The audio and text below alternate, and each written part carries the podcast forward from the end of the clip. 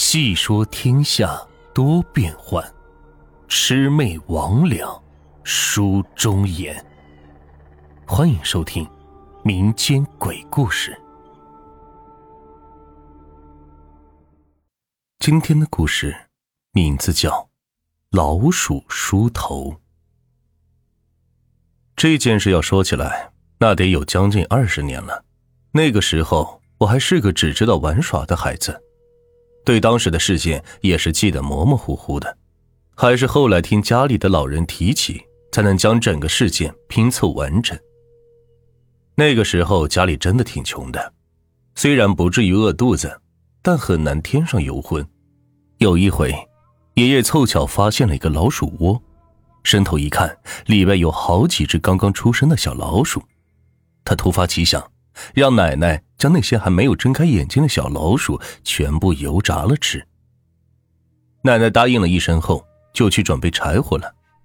玩心大发的我，趁着爷爷奶奶不注意，将这几只小老鼠全部丢到了外面的草丛里。玩了一会，我就自己跑回去，把小老鼠是全都丢在了那儿。过了一会儿，爷爷奶奶就发现小老鼠不见了。我这才想起来，是我把小老鼠给拿出去了。然而等我跑到外面一看，小老鼠已经是无踪影了。就为了这事儿，我还挨了爷爷奶奶好一通骂。小孩子调皮很正常，所以大家也没有将这件事情放在心上。吃过晚饭后，我早早的就睡下了。睡到半夜，好像有什么东西在弄着我的头发，有点麻麻的，也有点舒服。迷迷糊糊之际，我伸手抓了一把，一下子是抓到了一个软乎乎、热乎乎的东西，还吱呀吱呀的叫个不停。当时把我吓得呀，嗷的一下就从床上是蹦了起来，连拖鞋都没穿就冲出了房门。我把这件事情说给大人们听，都没有人相信我，认为我是做了噩梦，给我是好一通气呀。等到了第二天晚上，说什么我都不愿意一个人睡觉，就和爷爷奶奶挤在了一张床上。还记得那个时候，爸爸妈妈要带着小弟弟睡觉，也顾不上我。也许是前一天受了惊吓，这一夜我睡得并不安稳。半夜的时候，头部又传来了奇怪的响动，我不敢自己伸手去抓，情急之下抓起爷爷的手放在了我的头顶。被惊醒的爷爷是打开了灯，看到一个黑影，咻的一下是钻进了柜子跟墙中间的缝隙，气的是骂了一句：“这个死东西！”气归气，这回爷爷知道我没有撒谎，也留心了，先让奶奶检查了一下我的头顶，确定没有受伤之后，才算是安心了点。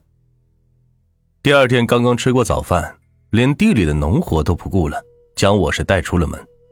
然后将我带到了一个墙壁上，到处都是贴满了奇奇怪怪的东西的地方。进去之后，爷爷就很恭敬的冲着一个看起来比他年纪小十来岁的老人喊“黄奶奶”，然后就指着我说起了整件事情。听完了爷爷的讲述后，黄奶奶的脸色有些不好，她凌厉的目光紧紧的锁在我爷爷的脸上。你真的没有杀那群小老鼠？呃，本来是有那个打算，呃，可是最后找不到小老鼠，这事也就没有后文了。爷爷不敢有所隐瞒。啊，那就好。黄奶奶是长长的舒了口气。你们这是遇到了百年难得一见的老鼠梳头啊！这老鼠梳头有两个说法，梳三天。是报恩，输七天，那就是要了你的命。既然最后没有造成杀孽，那他应该不是要了你的命。黄奶奶这会儿是闭上了眼睛，脸色回归了正常。这老鼠过节人人喊打，我们平日里杀死了老鼠也不少啊，怎么就这回？爷爷有些想不通。你呀，也是老糊涂了，那能一样吗？老鼠偷东西，你打死它，那是它的报应。可是，这些尚未睁眼的小老鼠并未作恶，你要杀了他们还说得过去，怕他们以后作恶。可是你是为了吃他们而杀害他们，这就是杀孽。这么一番解释，爷爷也是惊出了一身冷汗，连连点头：“是是是是，我以后再也不敢了。只是我这孙女不会有事吧？”无妨，今天还有一晚，只要明晚没有发生老鼠梳头的事情，你们可以放宽心。如果还发生了，你们立马到我这儿来，一刻不能耽误。爷爷颤巍巍的把布兜里的几个鸡蛋递给了黄奶奶，便带我回了家。到了晚上，我当时吓得是睡不着，而老鼠也是如约而至。过了一会儿就没了动静。又过了一天，到了第四天晚上，我们全家人都很紧张。黄奶奶说过，这老鼠梳头。三天是报恩，七天是要了你的命。如今三天已过，若是今天晚上老鼠还来，那就是要了我的命了。关上灯，躺在那儿，全家人都没敢闭上眼睛睡觉，一直是熬到天微微亮，老鼠都没有出现，才松了口气去睡觉。一个月后，爷爷带我去放牛，他把牛拴在那儿，自己去种菜。让我坐在那儿是看着，谁知另外一边有一头别人家的牛弄断了绳子，跑过来和我们家的牛打架。我当时吓得是一边跑一边哭，结果是不小心摔倒了。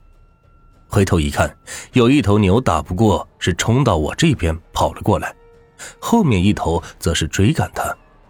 然后不敢置信的一幕出现了，两头牛都从我身上是跳过去，没有踩上我。后来，爷爷每每说起这件事，末了总不忘加一句：“老鼠梳头，三天报恩啊。”